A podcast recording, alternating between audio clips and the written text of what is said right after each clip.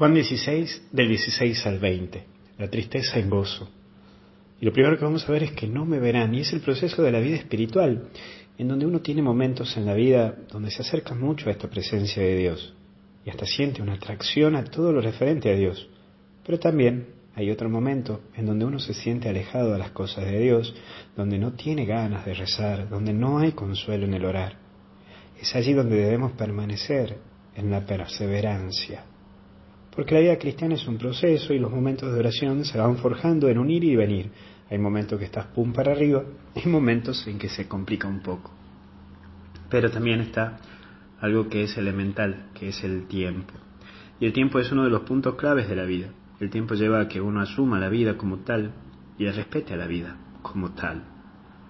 Mira, el tiempo te hace recordar que no sos Dios, que no lo podés resolver todo, que no sos dueño y señor de todo. Hoy a muchos nos toca vivir el tiempo de una manera distinta, diferente, en donde sentimos que se nos escapa la mano y se nos escapa todo de las manos, porque el tiempo no lo puedes recuperar.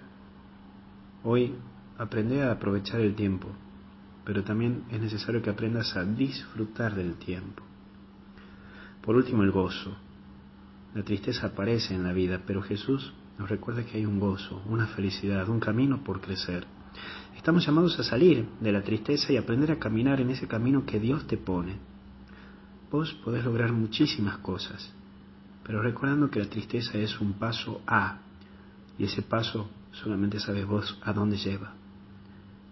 Que Dios te bendiga y te acompañe, en el nombre del Padre, del Hijo y del Espíritu Santo. Y hasta el cielo no paramos.